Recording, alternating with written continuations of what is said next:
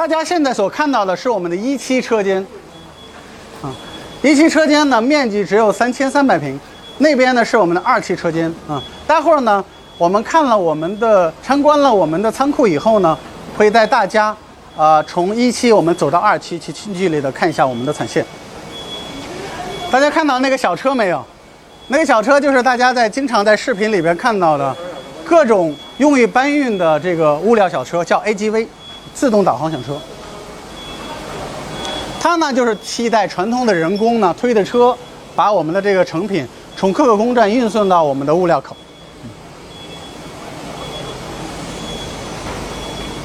我们要在这个车间呢，我们主要生产的就是 PLC 的产品，所以说你会发现，呃，如果是机械专相关的专业的话，你会发现它的整个制造的工艺各有不同啊。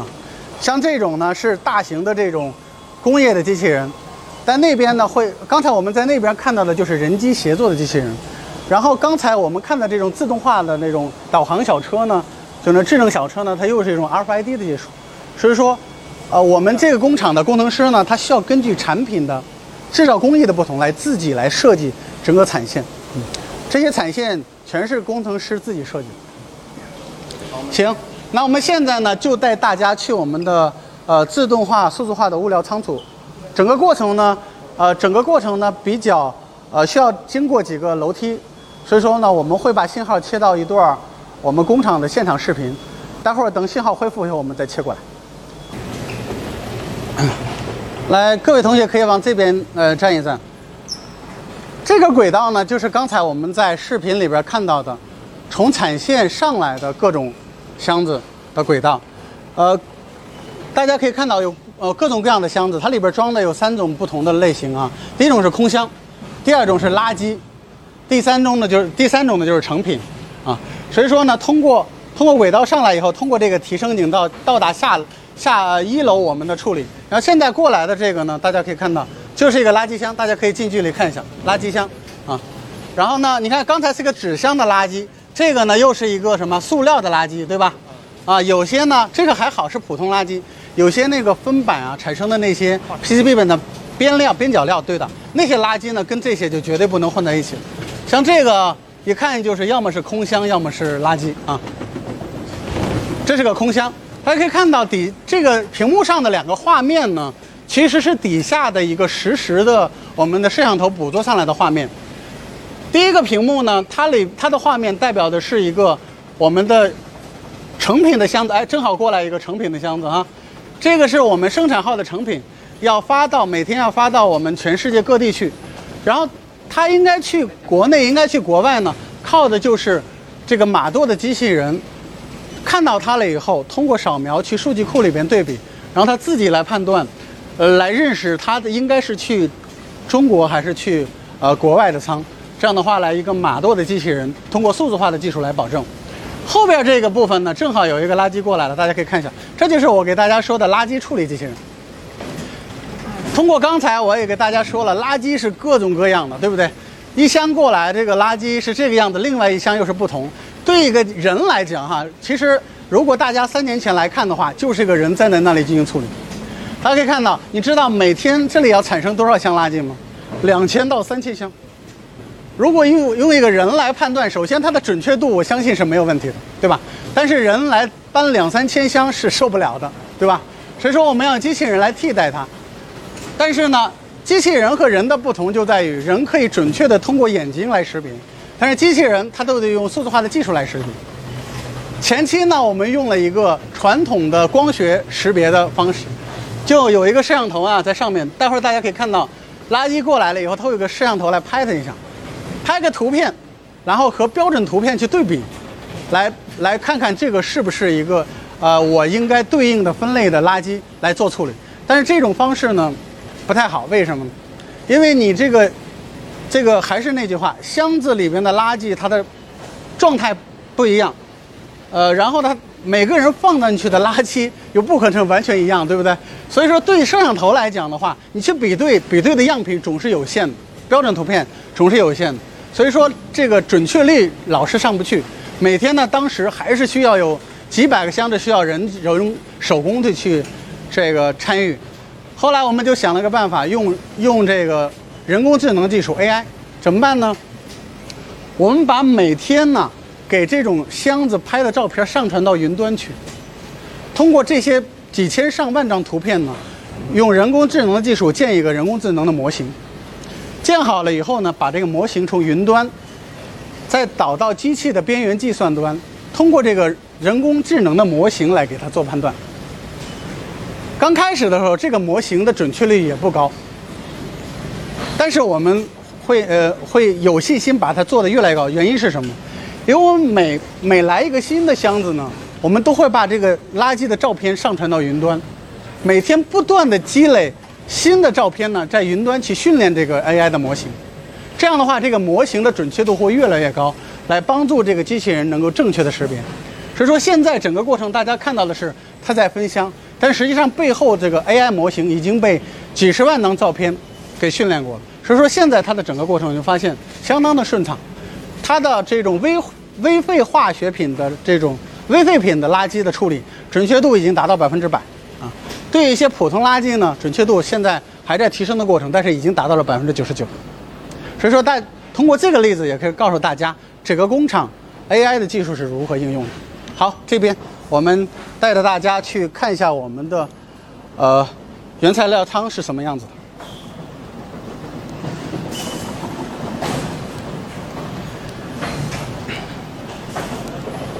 这个箱子呢，就是我们在视频里边看到的，我们叫黑色的 ESD 箱子。啊，为什么是叫 ESD 呢？这是防静电的箱子。你知道电子工厂啊，它那个元器件都是要防静电的。为什么跟大家说不要碰机器，不要碰产品呢？一方面，机器会有隐患，对吧？安全隐患。另一方面，产品呢，大家因为没有这个，呃，穿 ESD 的这种防静电的装备，你只要一到碰到产品，你手上的静电直接就会击穿产品，对吧？所以说呢，我们的原材料都会放到这种 ESD 的箱子里面去。嗯。但是呢，也有一些，呃，一些元器，随着产品越来越丰富，也有一些产品它的这个元器件，它的这个，呃。size 啊，它的尺寸太大，比如说一个大的这种 IPC 的机箱，你又没办法放入，所以说这部分只有百分之二到三的物料呢，靠一些特殊的方式在处理。我们要经过一段楼梯，大家注意脚下啊。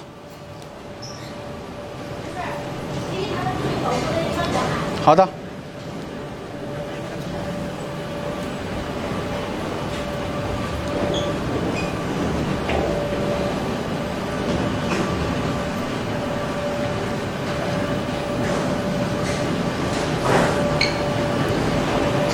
旁边是一个办公室，这个办公室呢是一个原材料检验办公室。我们这儿的原材料呢是这样，有一个动态的抽检计划，就是原供应商来了原材料以后，我们并不是百分之一百减。那哪些原材料减不减呢？它是根据我们刚才说的那一堆数据，这些数据会会监控你在过去一段时间里边的它的质量的情况。如果你质量很好，抽检的率就比较少。如果你的质量发生了问题，你的抽检比例马上会提高。如果您是供应商的话，您会根据这个呃抽检比例的话，会会呃会尽力保证自己的产品的稳定性，对吧？这样的话，你的抽检比例会少，这样的话可以快速的进入我们的仓库。所以对他们来讲，他们不用去选择哪些原材料我需要去检查，而后台系统呢会自自动根据这个动态的抽检计划，从我们的原材料仓把原材料调出来。通过这个轨道送到他们的办公室，检查完了以后，通过另外一个轨道再送回去。这和一切的背后都是靠数据来驱动的。来，大家这边请。待会儿进去的那个门呢比较矮，大家注意一下头部的安全。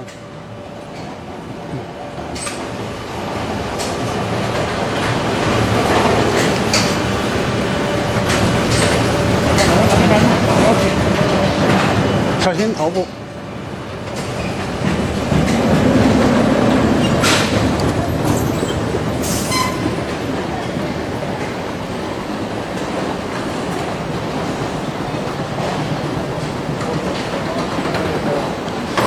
家现在进来所看到的呢，就是我们的这个原材料仓。呃，地方呢稍微拥挤一点，大家要注意安全啊。这个 摄像的同事也注意安全。咱们往这边走走。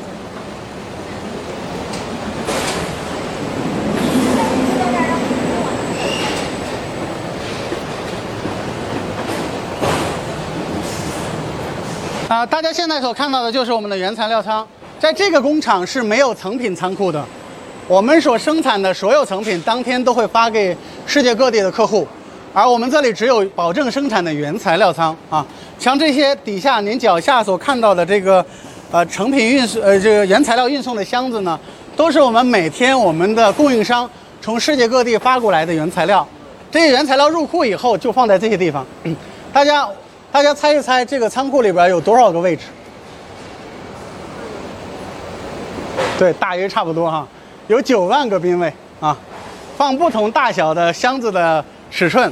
然后呢，我们有七个巷道，然后你看到它的巷道呢是一个快速运转的巷道，它呢每小时呢可以为我们的产线提供进出差不多四百五十个箱子的样子。嗯，就是我们产线的供应，它的方式是怎么样的？通俗的来讲就是嗯。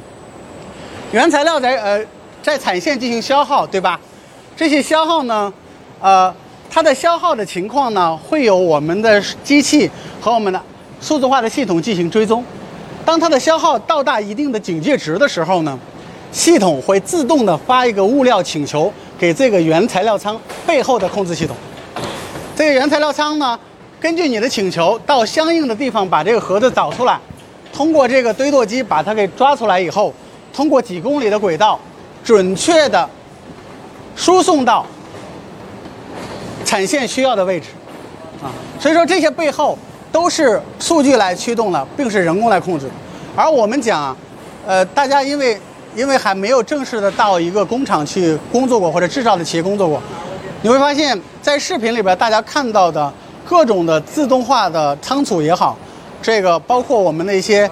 呃，物流现在的物流企业现在的一些自动化仓储也好，呃，自动化部分都是大家能够看到的。而为什么我们说这个是，呃，数字化的原材料仓呢？呃，原因就在于什么呢？这九万个冰位，每一个冰位我们放的什么原材料，什么时候放进去的，它的历史数据是怎么样子的？什么，呃，哪个产品需求？呃，然后呢，在过去一段时间里边，它的。这个出进出的频率是怎么样的？所有的这些数据都是存在的。为什么要有这些数据呢？大家要考虑另外一种场景，就是有些箱子呢，我放在靠出口的位置；有些箱子我放在靠里边、靠上面的位置，对吧？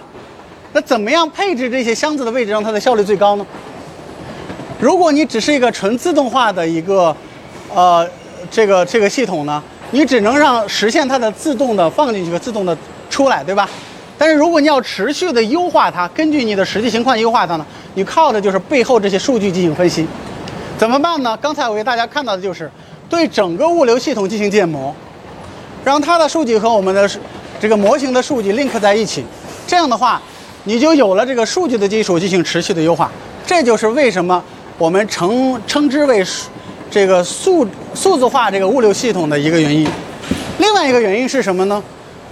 是这个物料的这个供求的系统呢，和我们整个订单系统，啊，这个制造业叫呃制造执行系统和我们的资源管理系统，各个系统之间数据是打通的啊，所以说呢，你没就少了很多人工之间需要数据相互沟通会出错的可能性，这也是另外一个过程。所以说这，呃，这是数据化的一个亮点。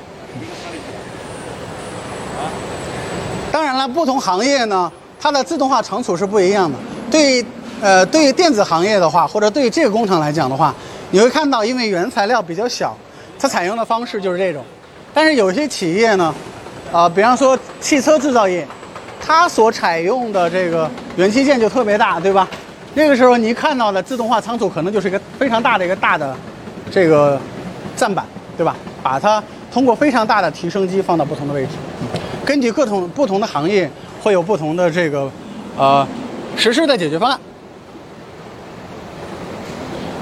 OK，整个过程就是这个样子的。现在呢，我们带大家呢去走到我们的生产线，来近距离的看一下产品是如何制造出来的。OK，走我们呃，前面门口的同事，麻烦引导大家，啊，从我们的通道出去。啊，大家还是要注意安全，注意头顶。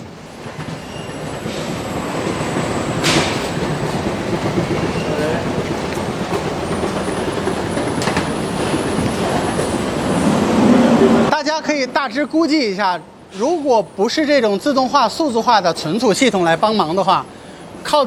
五千多种物料，九万多个边呃这个箱子，这种物料如果通过人工来进行管理、运输、发送的话，大家可以在脑海里补一补，你觉得大约需要多少人？光是光是取一个不可能，这太太有危险了。对的，整个层高呢大约是十八米高。刚才有个同学提了个问题，就是说如果人工去处理的话，再取也是一个问题，这确实是很大的难度。体系的整个物流系统来提升，通过数据来提升整个物流体系的。而制造工程师，也不是说大家传统理解的车铣爆转模、开机床是吧？呃，做这个工件啊，啊，制造工程师是要通过数据，来设计整个制造流程，优化整个制造流程，包括设计整个工艺所需要的各种非标的自动化的产线，来和我们的设备供应商一起来实现数字化产线的过程。所以说。呃，为什么比较重视大家来这个企业参观呢？就是让大家这个认识到现在的制造过程是怎么样的。现在的制造企业里边，大家的这个工作的内容是 totally 不一样的。好，大家这边请。这个屏幕呢，大家可以稍微呃看一下，就这么庞大的一个物流系统，几公里长的轨道，对吧？出了问题怎么办？对不对？我们所有的原材料都在里边，出了问题怎么办？如果解决不了的话，整个产线就停在那儿了。所以说，对这个物流系统的管理，也需要一个非常有，呃，或者说有，呃，非常迅速或者说是便利的方式。大家可以看到啊，现在正好旁边有一个红色闪亮的区域，对吧？那个代表了什么？那个代表是模块化的整个系统里边，其中有一块现在出现了问题。那对于设备维护工程师来讲的话，他如何快速的定位？这么大的系统哪里出了？就是靠这么一个，呃，这个这个数字化的管理系统，迅速的定位，呃，告诉我哪里出了问题，迅速的排查我的问题，然后保证整个物流系统始终在平稳的运行。如果传统的企业怎么办呢？你如果要用这么大的物流系统，你得在各个一段时间都分配人专门在这盯着干，这是不现实的，对吧？所以说这些这些信号为什么我们会知道它是？呃，有问题呢，都是靠的信号的反馈、数据的收集，通过一定的分析了以后，呃，不仅告诉你哪里出了问题，同时呢，也把初步的诊断结果告诉你。你看我们的员工，他穿的就是防电、防静电服和静电鞋，这样的话，他是身上的静电会通过这个地板给导走。呃，静电这个，呃，这个 topic 就是你，它这个材料是介于导体和绝缘体之间的，因为你这个导，你这个电流啊，不能太快的倒下去。呃，然后另外一个地下，大家可以看到的是什么呢？是这些小孔，啊，这些小孔你会发现，我们的电、水、气从哪来呢？传统的工厂都是从上面天花板掉下来一个叫当铺的东西，是吧？呃，接到产线去，而我们没有呢，原因就在于所有的水电气通过这个一楼的部分穿上来，而需要的呢，我们就在机器底下把这个盖子给打开，让所有的这个 cable 线穿上来，所以说你看不到。从天花板上掉下来的东西，大家可以看一下，看一下现在的制造工艺哈。呃，这个这个设备呢是一个典型的设备。我可以给大家讲一下，这个呢是一个呃制造一个小型 PLC 的过程，它里边有十几台机器人帮你做组装和测试。在以前是怎么做呢？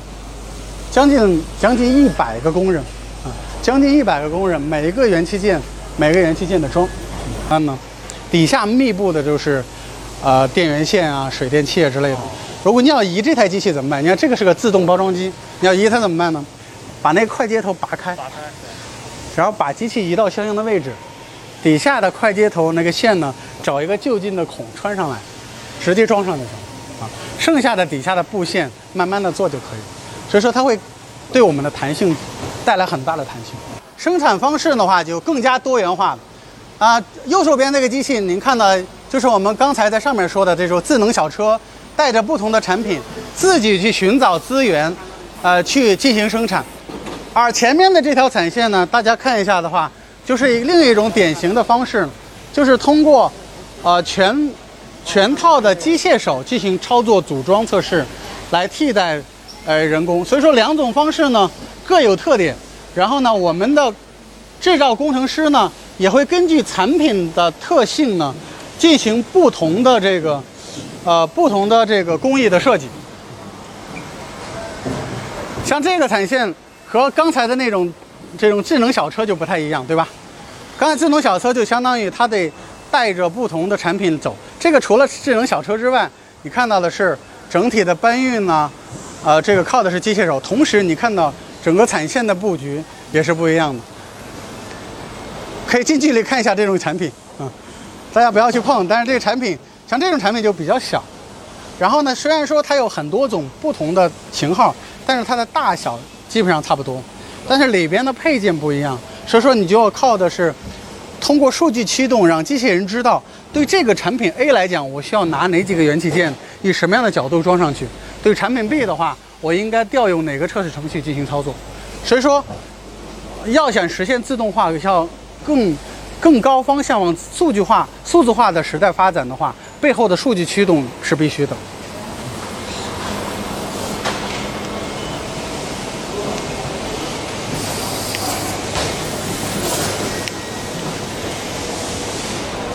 然后不同的生产方式呢，呃，也包括了刚才我们在呃线上看到的这种人机协作的机器人啊。这个呢也是，呃，刚才我在那个讲数字化双胞胎的时候，呃，大家看到的一个其中的一个例子的一个实现，就是验证了二代的解决方案以后呢，这个它的实际的生产场景，你看到这种机器人和刚才那种机器人不一样，对吧？刚才那种库卡的六轴机器人，我们需要把它关起来，为什么？那种工业类的机器人呢，它身上没有带这种压力传感器，它打到人是要出事儿的。所以说，对这种老虎型的机器人，我们是要把它关起来，用一个这个围栏也好，机器的这个护罩也好，把它围起来。人人是不能操作的。当我们的工程师因为各种原因需要把那个机器的门打开的时候，它有一个护锁开关，我打开了以后，里边水电气里边断掉，机器人就停了。而这种机器人，你看到没有？我们没有用这个，呃，这个围栏把它围起来，原因是什么？它是人机协作机器人，它身上是带那种。传感器的，即即即使人在里边稍微的碰到了以后，它感觉到阻力几公斤的阻力以后，它自动就停下来了啊。所以说这种人机协作呢，是适合人和机器一起工作的。这就回到了刚开始那个话题，就是说机器人现在啊，并不是可以在工业领域，并不是可以做所有的事情，只有一些简单的事情他们做可以，一些复杂的事情大家在展会上啊、视频上看到的可以做，但是你会发现相当慢，慢意味着什么？它快了以后，它没法实现，对吧？在整个工业大规模制造领域是不合适的。所以说，技术在一点一点的进步，而整个工业运用什么技术来做大规模生产呢？你就看到的就是现在的就是最经济的版本。OK，这是一些机器人的 handling，大家再到那边去看一下。在产线这块，我带大家来看一个最后的一站哈，是一个板子的贴片过程。我们的员工手里拿的，你看，就是我们这个我们的 PLC 啊、IPC 啊、HMI 有用的这个产品里边的一块 PCB 板。你看到我们买来的原材料都是一张空板，而上面你能看到的元器件呢，都是这个贴片的工艺。像我这边，贴片的工艺呢，一片一片把它贴上去的。这个过程你看到成千上万个元器件，这个过程需要非常的快，不然的话你整个你整个就没法满足大规模的生产，对吧？嗯。那那我现在就带大家去看一看这个工艺是怎么样的。嗯。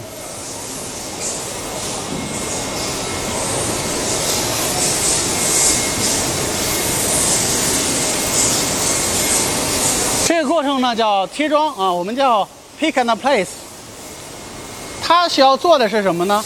它需要做的是把成百上千个元器件准确的贴到这个板子相应的位置。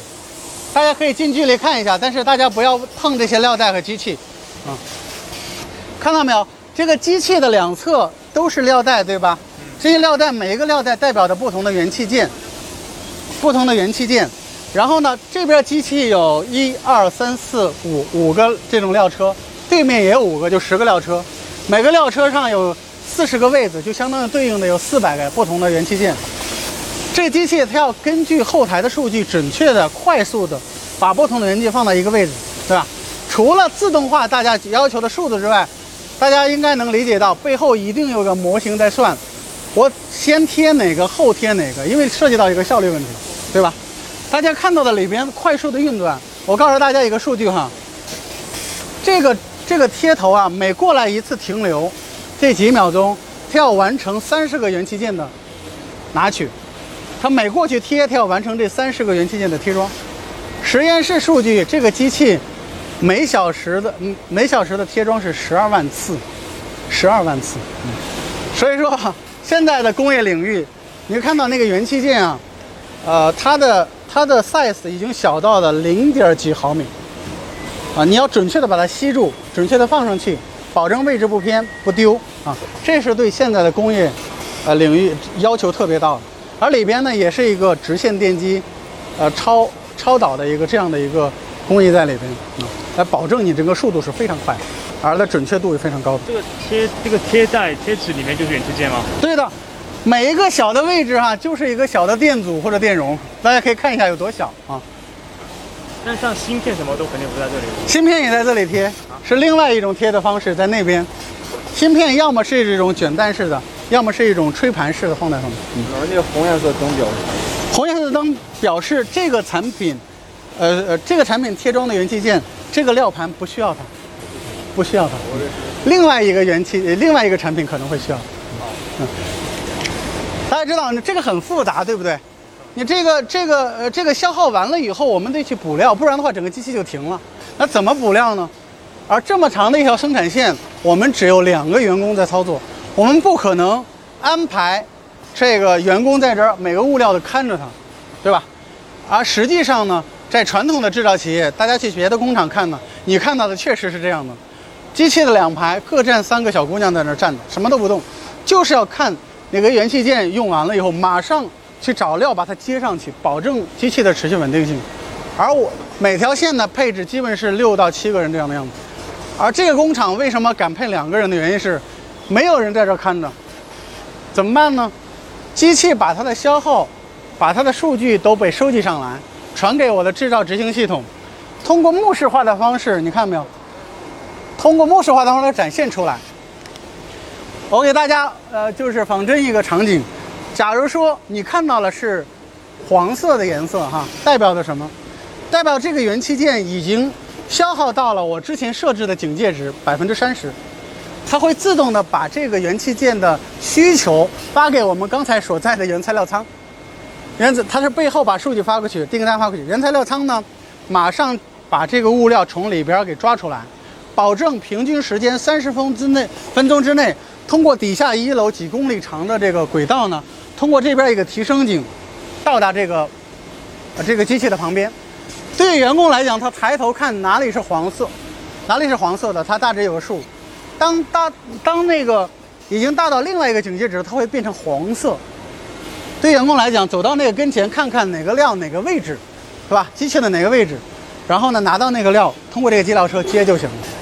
你会发现，大量的需要人的时间在这个工厂里边已经被数据替代，对不对？不是靠机器人得被数据替代，对吧？为什么很多人会问，为什么这个地方不用机器人来自动接？不是不能接。而是现在的机器人技术在这种柔性的料带拼接方面技术还不成熟，嗯，这就是我给大家说的。大家看到视频里边非常高科技的场景，很多的时候是一个研究场景。你在工厂里边制造领域看到的是现在基于这些研究哪些可以大规模运用到制造的领域里边去的。而我们的工程师的一个非常重要的呃任务呢？就是通过这个市场上现在现有的这种新的技术，来把这些新技术呢引进到这个工厂的制造领域去，让工厂的大规模制造用起来。OK，所以大家理解了，整个过程当中，我虽然说带大家看的是自动化的部分，实际上讲的是数字化的部分，背后的所有的一切要靠数据的驱动。行，那今天我们现场的参观部分就到这里，那个也感谢大家。也感谢线上的同事的参观。好，谢谢大家。